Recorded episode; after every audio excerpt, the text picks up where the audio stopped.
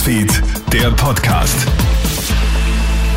Hallo, einen schönen guten Morgen am heutigen Dienstag. Vielen Dank fürs Einschalten. Du hörst unseren Krone-Hit Nachrichten Podcast. Sollten Corona-Positive wirklich in der Schule erscheinen? Viel Wirbel herrscht um die Schulstartpläne von Bildungsminister Martin Polaschek. Denn das heurige Schuljahr wird ohne Masken und auch ohne Corona-Testpflicht gestartet. Polaschek appelliert hier an die Eigenverantwortung der Schulen, Eltern und Kinder. Das sei in der momentanen Phase zu vertreten.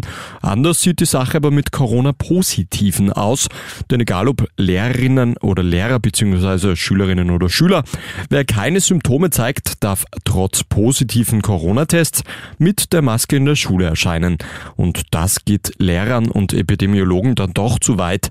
Virologe Norbert Nowotny. Es muss jedem klar sein, dass durch diese eher laxe Vorgangsweise wir möglicherweise etwas früher in die Herbstwelle starten, weil gerade in Schulen viele Leute auf einem Haufen sind und es da vermehrt zu einem Infektionsgeschehen kommen wird.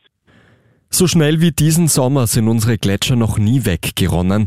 Schon jetzt Ende August ist klar, dass heuer auf vielen Gletschern Österreichs Negativrekorde aufgestellt werden. Im Schnitt verlieren unsere Gletscher pro Jahr rund einen Meter Eis.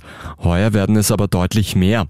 Schuld daran ist die Kombination aus einem schneearmen Winter, einem trockenen Frühling und einem brutal heißen Sommer.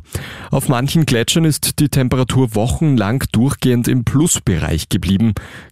Klimaexperte Erwin Mayer von der Plattform Wir entscheiden Klima. Die Gletscher in den Alpen sind definitiv verloren. Wenn wir die Gletscher im Rest der Welt retten wollen, müssen wir schleunigst die Erderhitzung auf unter 1,5 Grad begrenzen. Denn sonst werden über die nächsten Jahrhunderte auch das Grönlandeis und das westantarktische Eisschild abschmelzen und das bedeutet dann 7 Meter und mehr Meeresspiegelanstieg. Dass sich zwei Menschen im Flugzeug miteinander prügeln, kommt eher selten vor.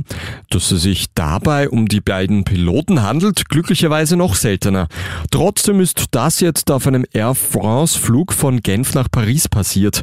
Als das Bodenpersonal den Lärm aus dem Cockpit hört, schreitet es ein. Sicherheitshalber bleibt eine Person bis nach der Landung bei den Streithähnen. Air France hat die Piloten nach dem Vorfall suspendiert. Und Dominic Teams US Open Reise endet bereits in Nummer 1.